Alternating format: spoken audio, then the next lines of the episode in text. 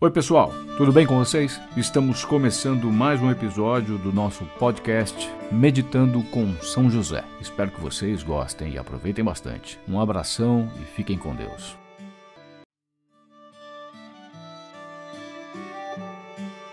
Para celebrar os 150 anos da declaração do esposo de Maria como padroeiro da Igreja Católica, o Papa Francisco proclamou o ano de 2021 como o Ano de São José. O Santo Padre inaugurou este ano, em dezembro de 2020, com a carta apostólica Patris Corde, em português, com coração de pai. Texto que vamos meditar hoje e nos próximos episódios.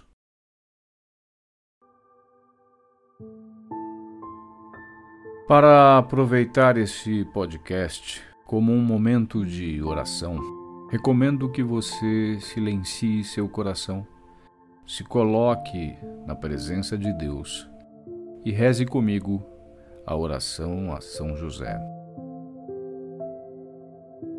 Salve, guardião do Redentor, esposo da Virgem Maria. A vós, Deus confiou o seu Filho. Em vós, Maria depositou a sua confiança. Convosco, Cristo tornou-se homem. Ó bem-aventurado José, mostrai-vos, Pai, também para nós, e guiai-nos no caminho da vida. Alcançai-nos graça, misericórdia e coragem, e defendei-nos de todo o mal. Amém.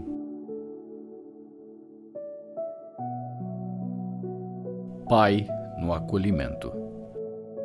José acolhe Maria sem colocar condições prévias. Confia nas palavras do anjo.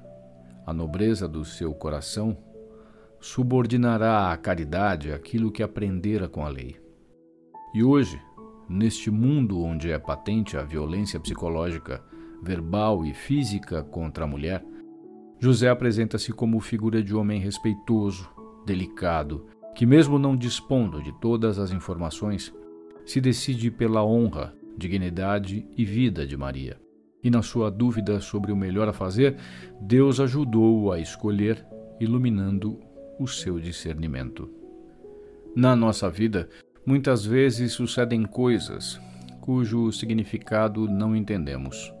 E a nossa primeira reação, frequentemente, é de desilusão e revolta.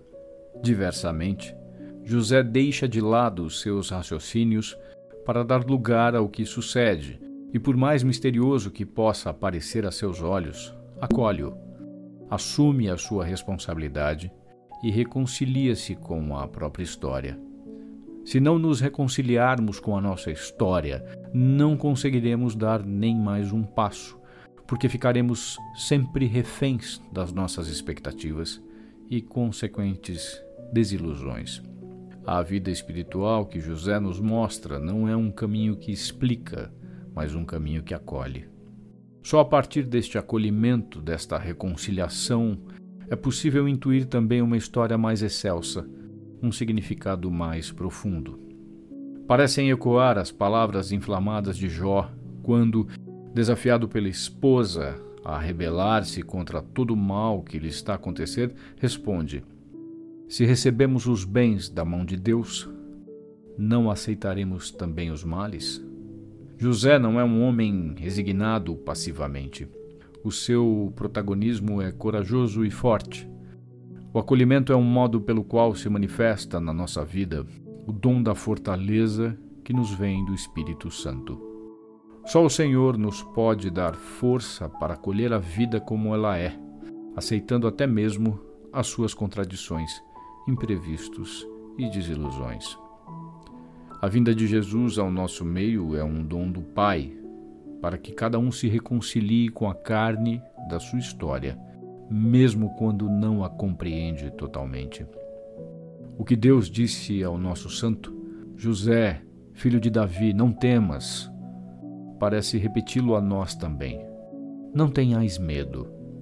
É necessário deixar de lado a ira e a desilusão para, movidos não por qualquer resignação mundana, mas com uma fortaleza cheia de esperança, dar lugar àquilo que não escolhemos e, todavia, existe. Acolher a vida dessa maneira introduz-nos um significado oculto. A vida de cada um de nós pode recomeçar miraculosamente se encontrarmos a coragem de a viver segundo aquilo que nos indica o Evangelho. E não importa se tudo parece ter tomado já uma direção errada e se algumas coisas já não são irreversíveis. Deus pode fazer brotar flores no meio das rochas. E mesmo que o nosso coração nos censure de qualquer coisa, ele é maior que o nosso coração e conhece tudo. Reaparece aqui o realismo cristão, que não deita fora nada do que existe. A realidade, na sua misteriosa persistência e complexidade, é portadora de um sentido da existência com as suas luzes e sombras. É isto que leva o apóstolo Paulo a dizer: Sabemos que tudo contribui para o bem daqueles que amam a Deus. E Santo Agostinho acrescenta: tudo, incluindo aquilo que é chamado mal. Nesta perspectiva global, a fé dá significado a todos os acontecimentos, sejam eles felizes ou tristes. Assim, longe de nós pensar que crer signifique encontrar fáceis soluções consoladoras. Antes, pelo contrário, a fé que Cristo nos ensinou é a que vemos em São José, que não procura talhos, mas enfrenta de olhos abertos aquilo que lhe acontece assumindo pessoalmente a responsabilidade por isso. O acolhimento de José convida-nos a receber os outros sem exclusões, tal como são, reservando uma predileção especial pelos mais frágeis, porque Deus escolhe o que é frágil, é pai dos órfãos e defensor das viúvas, e manda amar o forasteiro. Posso imaginar ter sido do procedimento de José que Jesus tirou inspiração para a parábola do filho pródigo e do pai misericordioso.